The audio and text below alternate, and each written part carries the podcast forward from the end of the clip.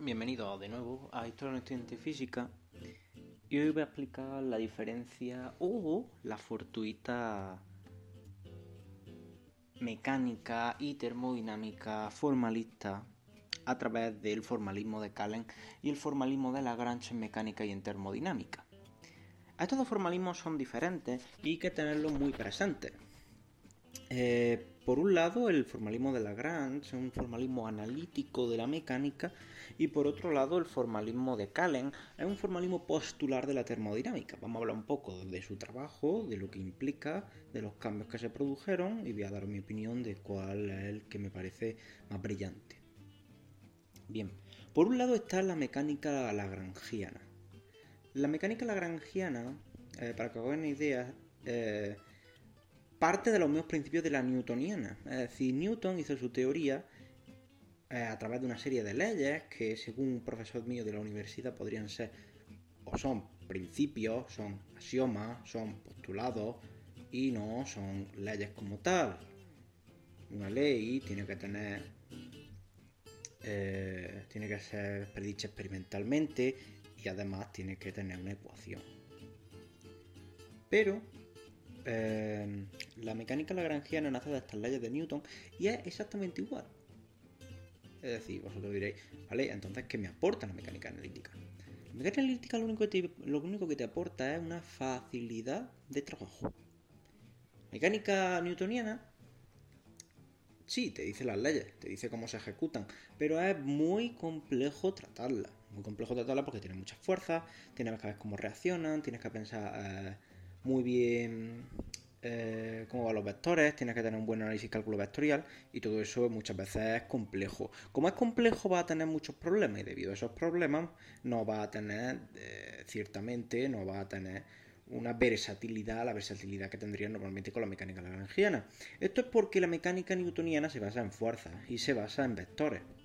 Como mucho podríamos eh, intentar manejarnos con energía, pero la energía como tal hay que tratarla desde un punto de vista mecánico, de fuerza, y luego irnos hacia el planteamiento energético con integrales y tal, a partir de la definición de trabajo, definición de energía y de la energía potencial y cinética. ¿Qué pasa con esto?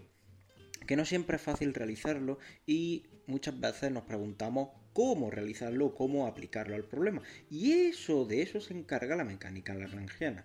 La mecánica lagrangiana se va a basar en cómo aplicar la energía, cómo calcular la energía y cómo hacer que todo tenga una coherencia que parezca eh, mismamente un cuadro, ¿vale? Por un lado, la mecánica lagrangiana te va a... Lo primero que va a hablar es sobre las coordenadas generalizadas. Eh, se va a mover en un marco eh, de, de coordenadas de configuración, se llama el espacio de configuración, en el que tenemos únicamente las coordenadas que creemos o que vemos que el sistema va a usar. Por ejemplo, si tenemos que una bola no puede hundirse en el suelo y que, y que tenemos una bola que, suelo, que está rotando alrededor de un punto en el suelo, la coordenada generalizada, ¿cuál sería? Simplemente una. Si la cuerda no es inextensible, el punto, la distancia del punto en el que está rotando es inextensible, tendremos solo una, que es el ángulo. A partir del ángulo que esté tomando eh, respecto a una línea trivial que nosotros cogemos, una línea genérica, una línea que puede ser cualquiera, lo que vamos a tener es la posición exacta de la bola. Entonces las coordenadas generalizadas simplemente piensan en cuántas coordenadas necesito para saber dónde está la bola. 2, vamos a tener dos y dime cuáles son. Y a partir de ahí vamos a trabajarlo. Vamos a poder llegar al punto que queremos.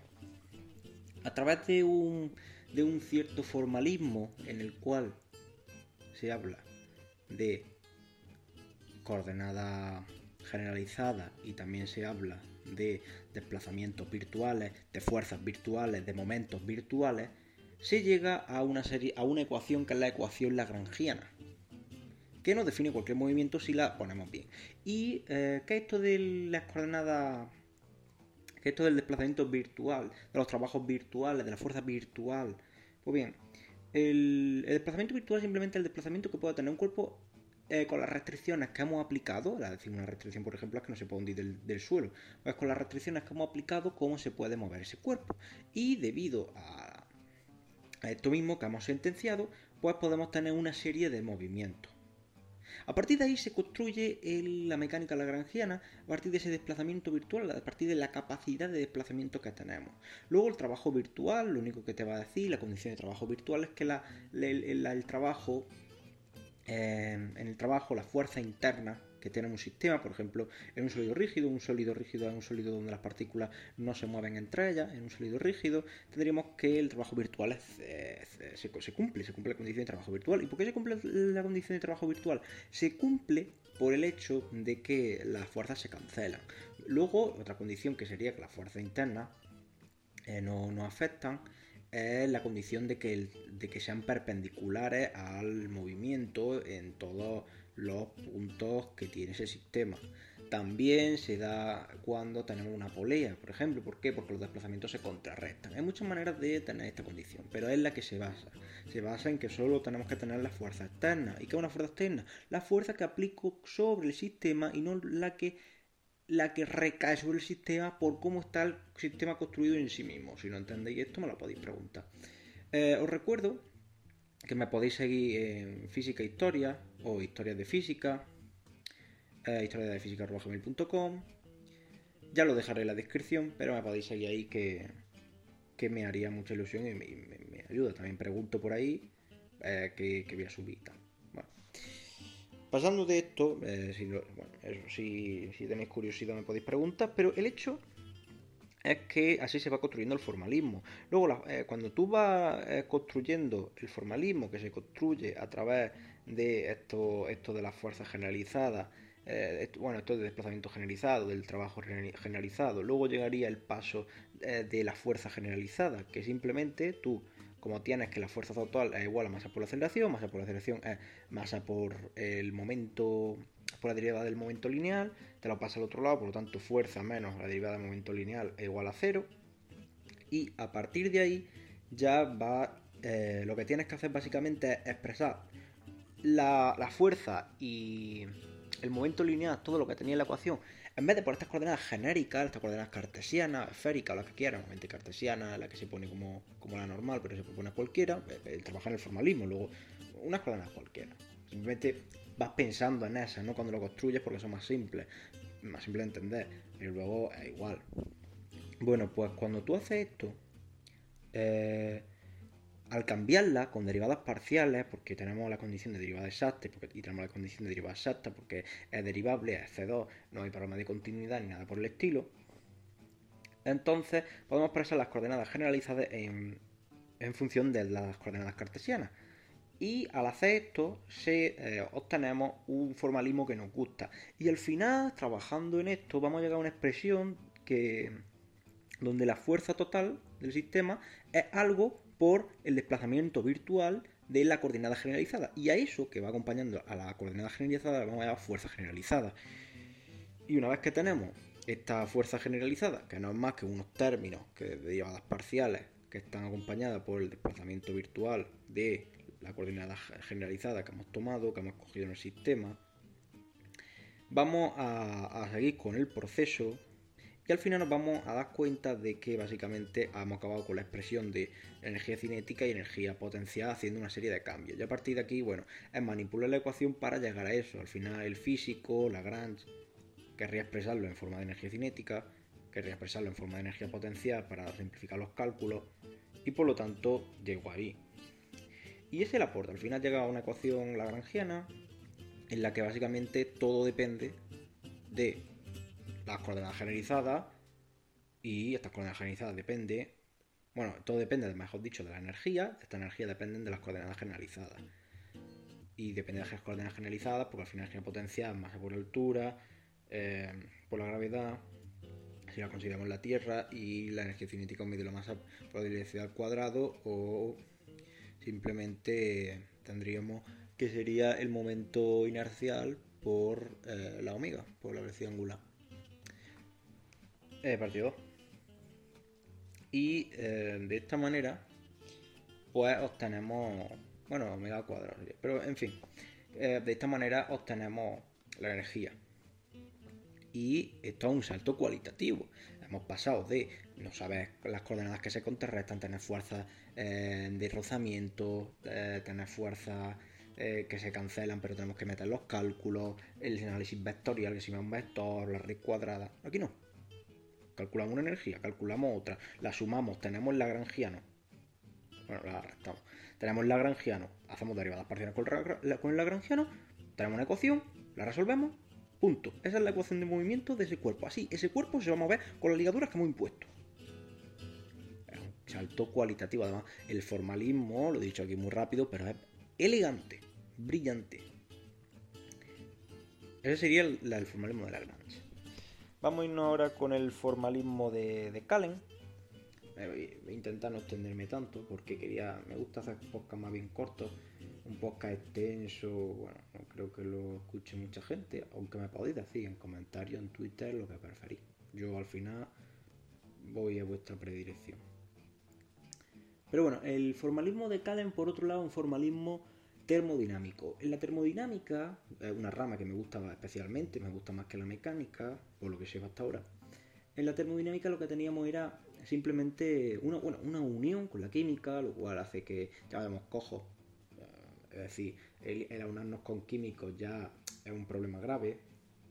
Broma también lo digo, pero eh, era un problema por aunar dos metodologías, ¿no? Que al final eh, los signos también te cambian en física y en química, en fin. Por eso hay dos criterios, bueno. Un rollo que lo que teníamos, el problema sobre todo no era los químicos, el problema era que teníamos pues, infectada ya el formalismo del principio. ¿Por qué? Por la ingeniería. Eso sí que es una infección. ¿Por qué? Porque la física, la termodinámica nace para aplicarla a la ingeniería, a las máquinas, a los ciclos termodinámicos, para aprovechar rendimientos. estábamos en la era industrial. Pero antes de esto tenemos una prototermodinámica en la que vemos las reacciones químicas, en las que obtenemos ciertas ecuaciones, en las que obtenemos, vemos lo que es la temperatura, definimos el calor, definimos una serie de variables termodinámicas, el volumen, la presión, que nos van a servir luego para esta revolución industrial y para este, esta termodinámica. La termodinámica eh, clásica es la que es una termodinámica explotada por Joule, por Gibbs, eh, entre otros, y que se centra, aparte de este mecanismo industrial, eh, este aprovechamiento industrial, en lo que se centra también es un análisis experimental, un análisis esporádico, un análisis diferente, en el cual no tenemos una teoría como tal que se sustenta, que tiene unos pilares básicos, a partir de ahí vamos construyendo. Es cierto que marcamos unos ciertos principios por eh, Planck, Clausius, eh, Nernst, todo esto, eh, personas, científicos brillantes, crean un formalismo, un formalismo que nos gusta, pero que no tenemos una teoría como tal. un pseudo formalismo, es decir, tenemos una serie de principios que construimos y luego tenemos pues una serie de, potenciales por ahí definidos, el Gibbs, la entalpía, luego tenemos la entropía por otro lado para, calcular calores, tenemos los ciclos termodinámicos, tenemos eh, cuando, cuando tiende a cero la, temperatura, cómo se comporta de una manera, los, calores, las reacciones que se producen, los estados de la materia, pero son cosas muy, muy inconexas que nacen de estudios todos, casi todos experimentales, que tenemos una visión un poco... Es como una, mezcla de muchas cosas, ¿no? Es por eso lo que me recuerda a la química. Pero, siento si habéis escuchado algo, pero mi perro está ladrando, la verdad es que no puedo hacer más. Pero, lo que sí tenemos y es muy importante aquí en, el mecanismo de Calen es que Calen llega en 1990 después de que ya está autoconstruido y dice vamos a hacerlo todo diferente. Y todo diferente porque Calen no se queda tranquilo. Calen lo que quiere es revolucionar la termodinámica. Calen quiere acabar con este, esta marabunta. Y lo que dice, ¡pum! Cuatro principios básicos. Ya está. Simplemente. Define la entropía en esos principios. No, axioma. Y empieza la termodinámica postular. Define la, la, la entropía, que es una función que va creciendo en cualquier proceso. ¡Pum! hecho, que es analítica y tal, es buena, es una función que no vamos a tener problemas con ella. Te define también que en un sistema termodinámico se puede caracterizar todo a partir de una, de una, ecuación, que es la ecuación fundamental entrópica que depende de la energía interna, del volumen, la presión, un sistema simple monocomponente, un sistema simple monocomponente, un sistema en el cual se caracteriza simplemente por tener una presión, un volumen, un potencial químico, una entropía, una temperatura, es decir, no tenemos ni... porque la, termodinámica evidentemente también trata eh, otros sistemas magnéticos, eléctricos, fluidos y todo lo demás. Y debido a esto, a través de, estos principios básicos, bueno, también no, he, hablado, de todo, pero bueno, he dicho dos. Pero también eh, a través de su, de su axioma como tal, también define cómo, cómo va a, la, entropía a interactuar con estas ecuaciones. Y básicamente a partir de una regla muy básica, que básicamente se define, se resume en la entropía. Es que no me acuerdo muy bien del cuarto, pero se definen en entropía a esto, un estado termodinámico se define por esto, luego tienes cómo se relacionan estas dos cosas, y un cuarto que no me acuerdo de él, pero que tampoco son puntillitas. simplemente te, dice una serie de cosas, de ecuaciones, de fundamentos, muy básicos, y a volar. Y a volar porque calen a partir de aquí a través de una derivada, de un formalismo de derivadas parciales, de cómo se relaciona todo, la variable extensible e, intensiva y extensiva, una variable termodinámica intensiva, una variable que eh, cuando tú quitas una una parte del espacio cambia, eh, bueno, no cambia, y una extensiva es cuando tú quitas una parte del espacio, cambia. El volumen, evidentemente, cambia al quitar una parte del espacio, porque el propio, el propio volumen es espacio, ¿no? Eso, bueno, es así, si no lo entendéis, es un problema. Y de esta manera lo que vamos a tener es unos procedimientos muy analíticos, ahora cambia muchísimo el juego, unos procedimientos muy básicos, muy analíticos, unas demostraciones muy rigurosas, mientras que antes eran experimentales y podías demostrarlas a través de ciertos pasos un poco Mm, que te quedan con dudas, ¿no? Así, esto funciona así, pero veo cosas que es muy simple esto, ¿no? No sé si va, a funcionar siempre. Y no olvidamos de los principios, de, los cuatro principios de la termodinámica, el principio 0, 1, 2 y 3, y vamos a los axiomas de Calen, a los postulados de Calen, que vamos a crear toda la termodinámica. Esta termodinámica se construye a, partir de derivadas parciales, como he dicho, define los potenciales, define la, define cómo podemos llegar a distintas ecuaciones y a partir de ahí todo evoluciona. Si queréis que os cuente más de Calen, me lo podéis decir. Y bueno, esto ha sido el podcast de hoy. Espero que haya gustado. Formalismo de Calen contra Lagrange. A mí me gusta más de Calen, evidentemente. Me podéis decir vosotros en los comentarios de este podcast o en Twitter cuál os ha gustado más, física, historia, historia de física. Y un saludo. Hasta otra.